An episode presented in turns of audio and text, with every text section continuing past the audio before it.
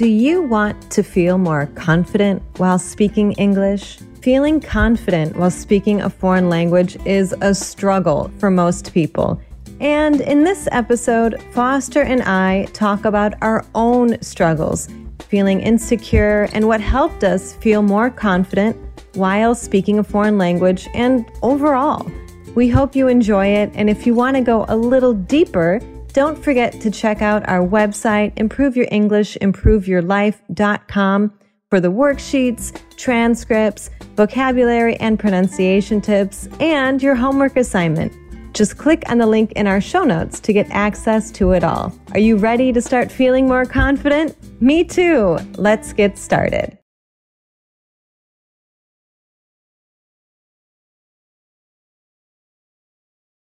Welcome, everybody, to another episode of Improve Your English, Improve Your Life. I'm Jackie, and I'm here with Foster. Hey, Jackie. Hello, everyone. Hey, Foster.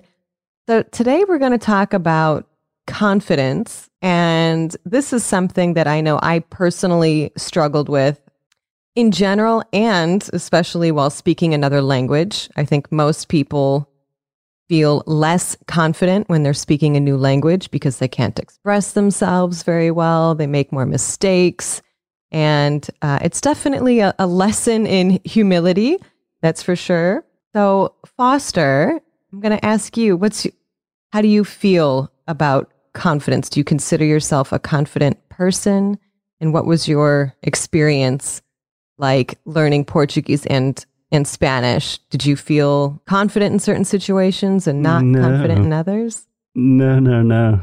I would not consider myself a confident person. I think, hmm, it, it's strange because I think you probably received this as well. Like, because we have an audience, like people. Mm-hmm we appear to be more confident than we are, perhaps. But in most areas of my life, I would say that I'm not particularly confident, and especially in the process of learning a new language, at least my first time learning Spanish, that was just a comedy of errors. But then with Portuguese, I was a little more confident. And nowadays, honestly, with my languages, I'm a bit more confident. So it kind of depends on the situation and and what language I'm speaking, what I'm talking about. Does that make sense? Right. Absolutely. Yeah. And I think a lot of people can relate because, like me, you also learned Spanish first. So that was like our first time learning a foreign language, which the first time you do anything new, it's pretty rare to feel confident about it because you're doing it for the first time and, and you're probably not going to be good at it. And I think that's the hard part. We, we tend to feel good about ourselves and confident in situations that we feel like, yes, I'm good at this. Like, I'm good at playing soccer or I'm good at playing tennis or things like that. Mm-hmm. But when we're the beginner, it's hard. It's it's a it's a blow to our self-esteem and and I think especially if you're the type of person that puts a lot of pressure on yourself and that you worry a lot about what other people might be thinking. And I know I fall into that category for sure. yes. I I also I think I do both of those things. Yeah.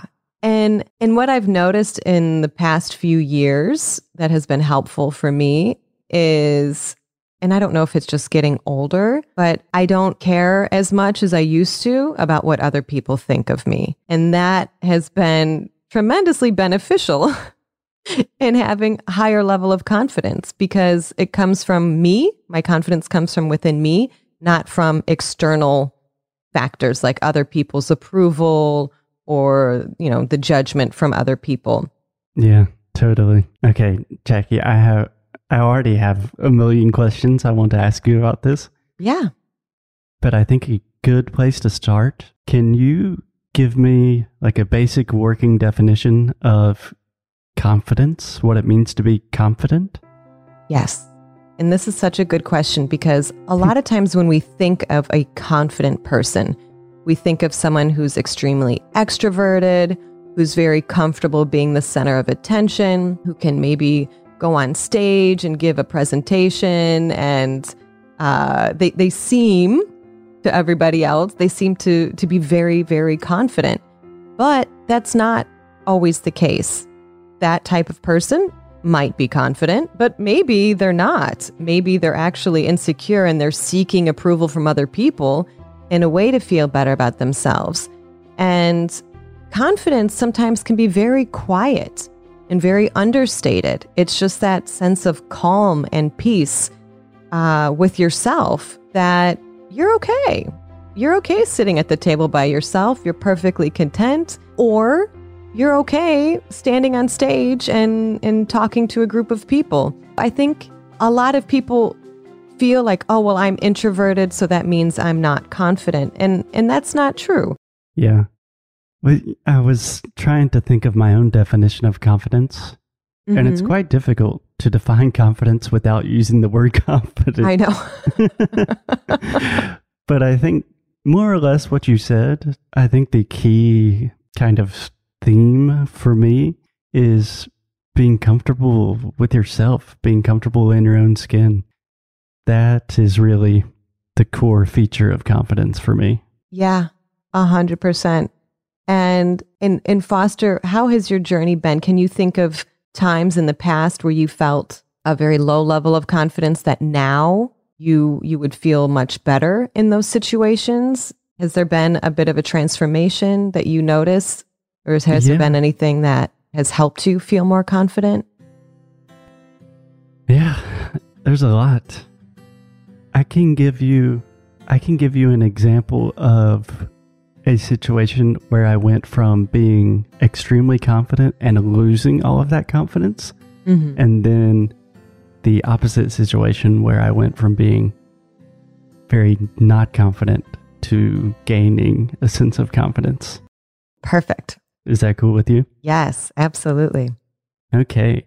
A little known fact that I do not talk about on the internet very often. When I was younger, in my childhood, I was a very competitive junior golfer. Ooh. So I literally played golf every day until I was like 15. Awesome. And essentially, that was like my life and identity. And on the golf course, I was super confident because I knew what I was doing. I was good. I didn't really have to prove that to anyone else. Like I knew it intrinsically.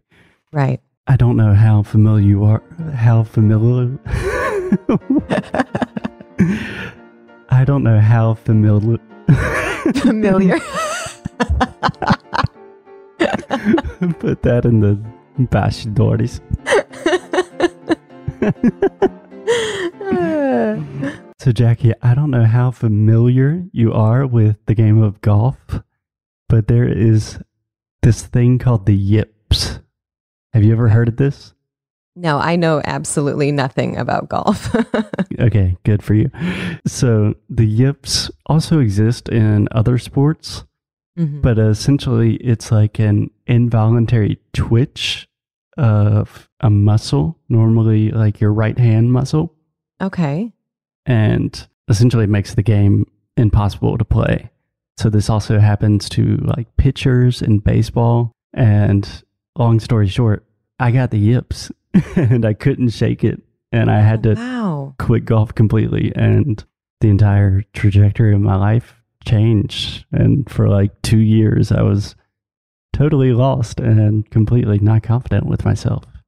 That's so interesting. Is it like um is it a physical thing like from overusing overusing a, a certain muscle or what's the cause of it? Honestly, science doesn't have too much to tell us about it. I mean, it's got to be like mentally connected, like mind body connection stuff. Right. But right. it is an involuntary movement of your muscles. So still today, I cannot hold a golf club without my right hand just like going insane. Very ah, strange. Interesting. Well, yeah, that was definitely a, a big blow, I'm sure, for you. And expect, I mean, it's almost like, you know, when these professional athletes get injured or a professional singer has, you know, vocal nodules and can't sing anymore. Like the one thing that you really put a lot of your confidence in all of a sudden is gone. And so you have to discover who you are without that. Precisely. Yeah. Yeah, it's also a lesson in just not putting all of your eggs in one basket. Right. That's a good expression. Don't put all your eggs in one basket. Yes, that's just don't be too specialized in one thing that you can't do anything else, I suppose. right. But, anyways, after my golf tragedy, I really started improving in school because my original plan was I'm just going to go to university and play golf. Mhm. But then I was like, oh, I actually need to get into college, like academically. um, so I ended up going to a better college and I started studying Spanish. And that's Okay. when my language journey started. And and then years and years and years of trying to build up my confidence in Spanish. And it took a long time, but I learned how to do it. And then that translated into learning Portuguese very quickly and quite confidently. So, a long way to say that confidence can work both ways. Absolutely. Yeah. And uh, I think those are two perfect examples of of how, you know, we there's the, a thing called confirmation bias. I don't know if you've heard of this, but basically, for example, like with with golf, I am an amazing golfer. I'm going to go to college on a scholarship for golf and maybe I'll make a career out of it. And and you have all this proof to kind of back that up. You know, all the games that you've played really well at and all the praise you've received from other people. And then Mhm. all of a sudden that's gone. And then you have to kind of figure out like who are you without that huge piece of yourself. And it was a big piece of yourself that like really made you feel good. And that's amazing that you actually you kind of turned it around and and focused on on your studies on something else and that it happened at a young enough age that you were probably more adaptable Yeah. um, you Yeah, see this think so. happen with people when they're much older and i think it is harder to kind of start over again or figure out who you are without that thing that kind of defined you or represented you yeah. but a lot of people go through stuff like that. And it is kind of a good question to ask. Like, what is it that you feel like really good about? You know, like maybe it's your career or uh, you're a really good athlete. Like, what if that was taken away from you? You know, who would you be without that? And and I think when we ask that question, like that's when we figure out, like, okay, where is my confidence? Is it in me as a person, or is it in my ability to do something really well or is it in my success? Is it in my my beauty? You know sometimes especially women who are very very beautiful um, and they get a lot of praise for that as they get older naturally we we lose our beauty a little bit. It changes. I don't want to say we lose it it just changes. We become older and for for some people that's devastating you know they they feel like their their value is gone because they aren't being uh, chased after for being so beautiful anymore. And I think that's just something that all of us struggle with a little bit, but we have to be okay with ourselves without these external factors. And when you're okay with yourself, that's when you are truly a confident person. Yeah. It's not easy to get there. Wow. That's very- No, that's deep. Very profound. I have a lot of questions again, Jackie.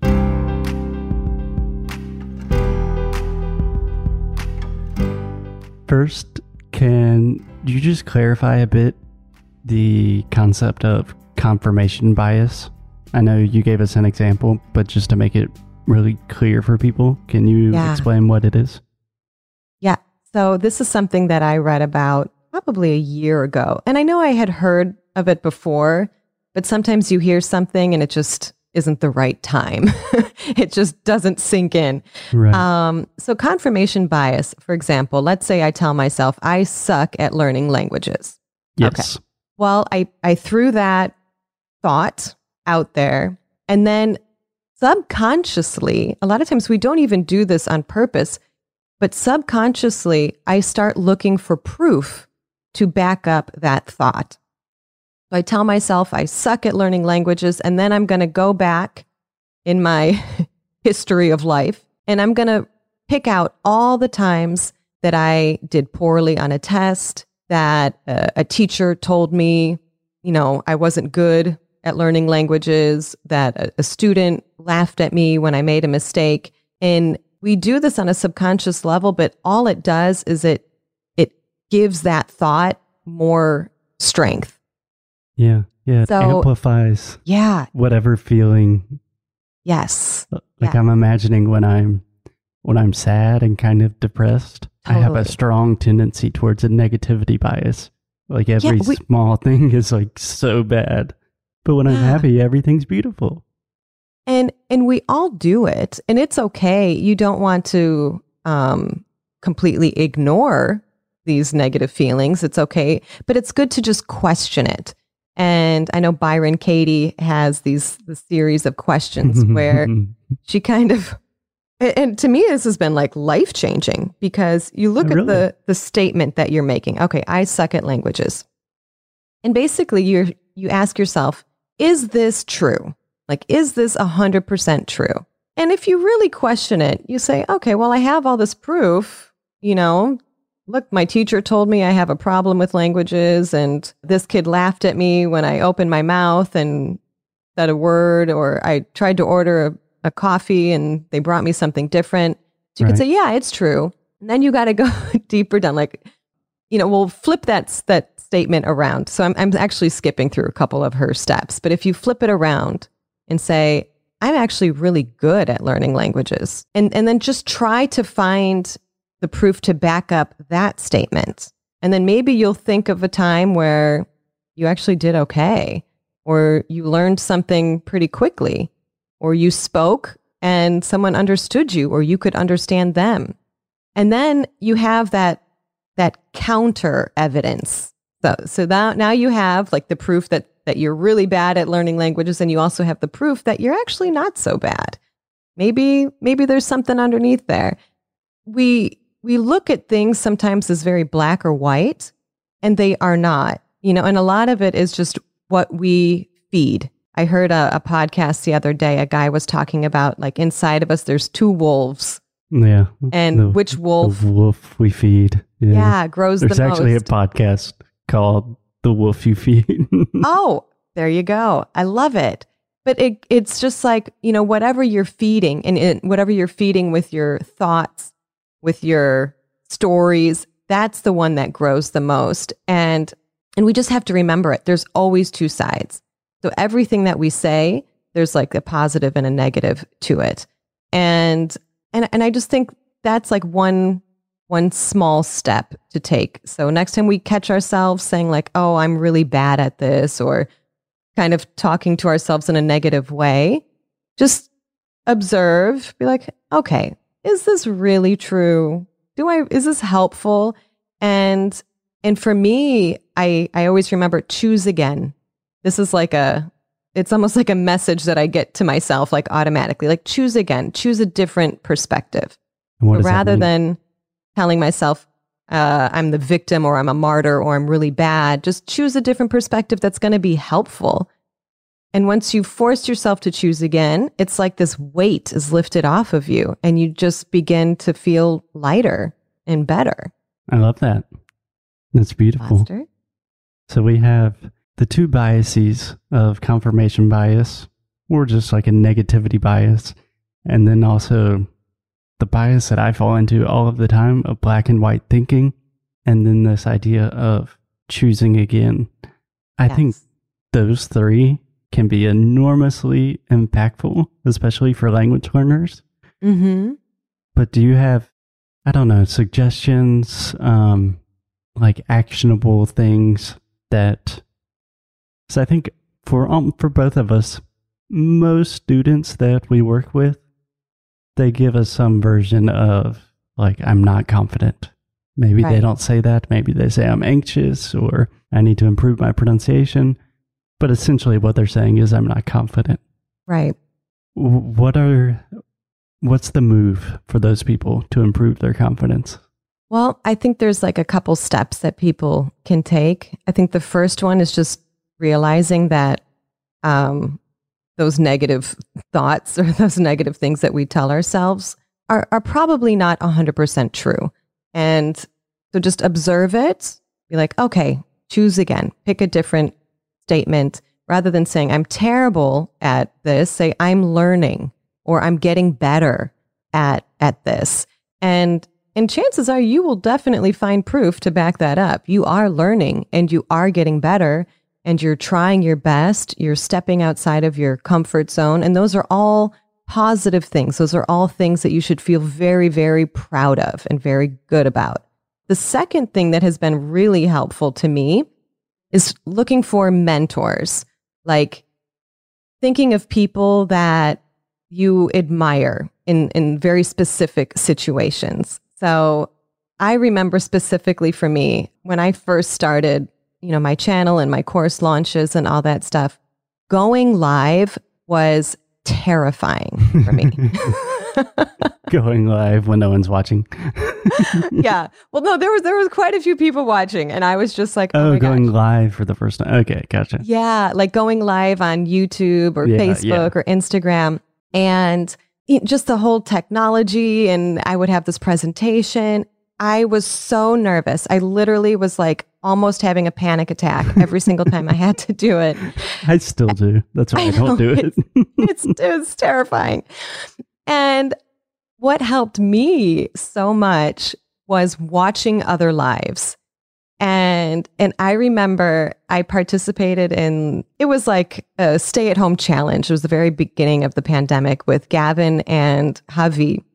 And we were doing lives like the three of us like alternating lives every week Mhm. is just a kind of a way to get people studying and learning English throughout the the crazy times. And there Yeah. was a time when Javi went live and he immediately he had like a glass of water. It spilled like all over his keyboard. I think the light that was shining on him like fell over. It was just a series of events. It was hilarious. And I'm watching this and I like was imagining myself in that situation and I probably would have had a heart attack just cuz that's like how I was. But he just rolled with it. He just laughed about it. It literally was like the best live of all of them because of the way he just didn't let it bring him down. And and that was such a lesson to me. I was like, yeah, you know, things are going to happen. It doesn't have to be perfect. And before I was telling myself, like, if it froze or if I had a mistake in one of the slides, like, oh, this was terrible. It was a failure. Like, I literally was telling myself that information. And now, like, after seeing him do this, and I've watched a lot of other lives where stuff happens and just watching how people react to it in a really like light, fun, they're like in flow, they're present, they're just in it and interacting with the people watching. That was a tremendous lesson for me. And I just, every time I go live, I'm like, all I want is to just be present. I just want to be like in that flow state. I don't want to be worrying so much about all the little details. And uh, since then, I feel completely relaxed now. I mean, I still get a little bit nervous, but I play some music and I interact with the people watching, and and the whole quality of the live is so much better because I took that pressure off myself. Yeah. And I really love who- that example. yeah, It, it I don't even think me, knows how much that like changed my life. It reminds me of like all of my favorite performers, like musicians or comedians. mm-hmm. They are so good at like just kind of rolling with it and just Yeah. being quick on their feet. Yes. Like if a joke doesn't land, they know how just how to not take themselves too seriously. yes. I think that's kind of the big thing with a lot of language learners. right. It's not really about you. Like you don't you don't have to be so precious about it. Yeah. Yeah. People aren't going to care too much if you make some mistakes. That Yeah, could be with anything- language or a live event or anything. Right. And if anything, you're more relatable. I think it's just more real. And um, yeah, and again, it's just kind of like choosing a different perspective, a different way to look at things. And I know when I launched my course like earlier last month, I I was thinking about the wolves, you know, like don't feed the anxious perfectionist wolf. Like, let him go. And and I imagined this other wolf with like a party hat on. and I'm like, we're gonna have a party. Like this life is gonna be a party. This is gonna be fun. And it just like lifted the mood. And I just had so much fun with it. And nothing else changed except for my perspective of it. So I think I a lot that. of it's just internal. It's all internal. And sometimes we think like, oh, well, when I lose 10 pounds or when I get a million followers or when I have a million dollars in my bank, then I will feel more confident. And that is not the case. It comes from these tiny, like internal changes. And that affects everything all around us. That's beautiful. I'm going to see if I can try to give all of that back to you. If I understood this, let me know where I'm wrong. Perfect. So, most people think of confidence as something external, like they're externally motivated and they're seeking validation from others. But in reality, confidence is more about being comfortable with yourself. Yes. So essentially, just changing the perspective from external confidence to internal comfort. And Yes. when in doubt, probably add some humor and don't take it so seriously. Right. Is that Right. about right? Absolutely. Yeah. Just we have to lighten up. And and I think embrace our our flaws as well. When we make a mistake, just laugh it off, you know, have fun with it. Put on your party hat. okay, Jackie. I feel more confident now. Do you have Good. any last words for our audience? No, I, I think uh, I think we covered this pretty well. So, I mean, I guess we could just finish off with the the homework assignment for those that are Oh, yeah, looking for some tangible steps. Um, again, I just would pay attention to your thoughts and remember, choose again. This thought's not helping me. Let me let me choose a different one that supports me and encourages me. That's an important second step. Pay attention to your thoughts Yes, and then don't listen to them and then don't listen to them if they're not nice. because they probably won't be at first. right. It, it's true. It's true. Um, and then the second thing is just uh, think of some mentors or certain situations in which you saw people handle a situation that you admired. And, and just try to remember that, visualize that, and eventually, you know, you will embody that in, in some way. So, real simple things that make a huge, huge difference. I think that's a perfect, I think that's a great way to end it. Thanks a lot, Jackie. Thank you, Foster. This was a fun one. This was fun. I feel confident. Me too. Cool. I'll talk to you in the next episode.